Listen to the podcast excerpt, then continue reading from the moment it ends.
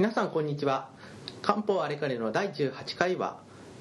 胃後認証に関しまして秋葉伝統医学クリニックの秋葉哲夫先生と私アシスタントの山本がお送りさせていただきます。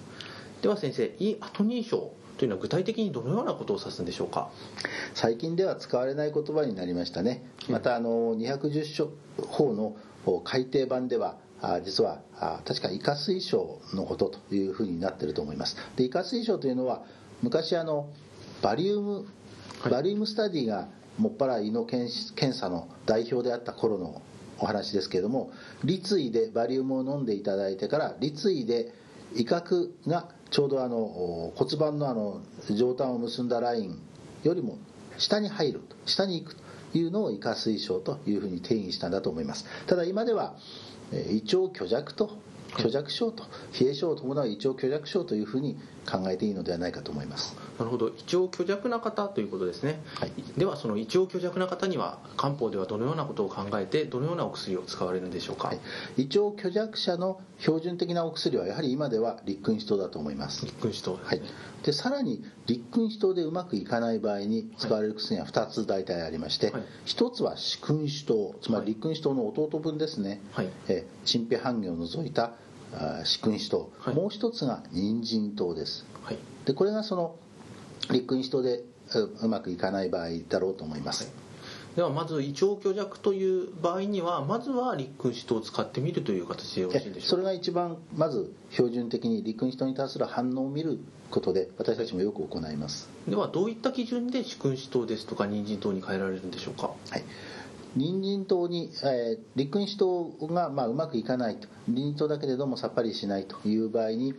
まあ、考えられるケースを申し上げますと,、はい。えーと、人参糖があ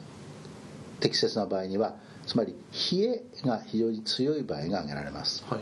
ですから、はい、冷えというのはどどこの冷えでしょうそうです。ねこの場合は実は手足の冷えもさることながら胃腸の冷え、はい、つまりちょっと食べ過ぎ飲み過ぎをしますともうすぐに下痢をしてしまう。まあ、陸人にもそういう作用それを改善する作用はあるんですけどもそれだけでも収まらない場合にまずその人参糖などを考えます、はい、最も冷えが強い場合は人参糖です。この3つで。はい。なるほど、えー、陸人糖を飲んでみたけれどもどうも調子が良くない。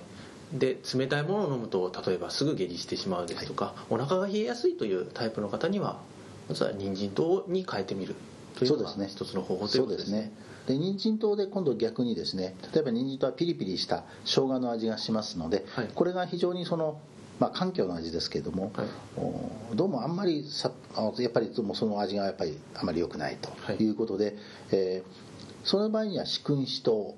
選ぶことがあります、これはあまり強い冷えがない場合人参糖と比べると、冷えが少し弱い場合に使うわけですけども、ちょっと中間的な場合が四君子糖ですね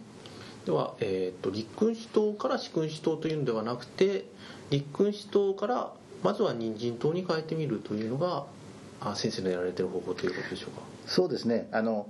思い切って帰る場合つまりあのある薬が効かない場合に極めて近いいわば隣の家に引っ越しする場合もありますけれども、はい、少し数軒先に引っ越した方がいわばどっちが効くかは分かりやすいと、まあ、例えて言えばそんなことになりますので、はい、私はよく立君人でうまくいかない場合には人参糖にすることもよく行います、はい、それでなおやはり様子が合わなかった場合には四君子糖を使われるということですね。そうですねでさらに今度立君子糖がちょっと薬力が弱い場合がもうやっぱりあると思います、はい。えーまあ、その場合には、まあ、イカ水症があるかどうかということは問題にもなりますけれども、はい、もしその3つでうまくいかない場合には、はい、例えば伏量院伏量院、はい、とか半下写真等そういったようなお薬。これいずれも胃腸の胃のお薬ですけれども胃腸のお薬ですがこういうものを使うことがありますね。その伏量院ですとか半下写真等はどのような基準で使われたらよろしいでしょうか？そうですね。半下写真等はこれはあのやっぱり水落ちの使い感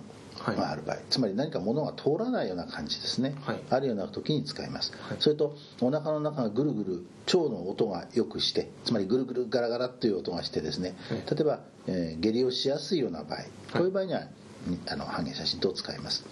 で伏量院というのはお腹の中の食べたものがやっぱり下へなかなか降りていかない感じが強い場合です。それで時にはそれがこう上にこうゲップのような形で上がってくるような時。こういう時にブクリオインを使います。非常に胃の消化が悪くてすぐ戻ってくることがあるという時にそうですね。そういうような感じの時に使うわけですね。では、えー、半夏写真と、えー、下痢とおっしゃいましたが、はい。えー、人参糖の下痢とはやはり違う、はい、そうですね。そうです。半夏写真糖の下痢というのはあくまでもいわゆる本当の熱熱熱理といいますかこう少しこう炎症性の例えば下痢などを考えていただければいいわけですけども、はい、あの冷えによるところの下痢ではないんですね。その要素は少ないんです。あのハゲ写真との場合には。あの人参との場合は逆にもう冷たいものを取るとてきめに下痢をするといったようなことがお腹が冷えて下痢をする、そうですね。それはもう直線的に分か分かっているというか因果関係がはっきりしたような場合にそうなる使うと思います。なるほど。また、えー、その他に例えば食べ物ですとか、はい、えー、胃の胃腸虚弱の方気をつけるべきことというのはありますでしょうか？ありますね。やはりその、まあ、特に果物などが問題になるんですけども、うん、果物は本来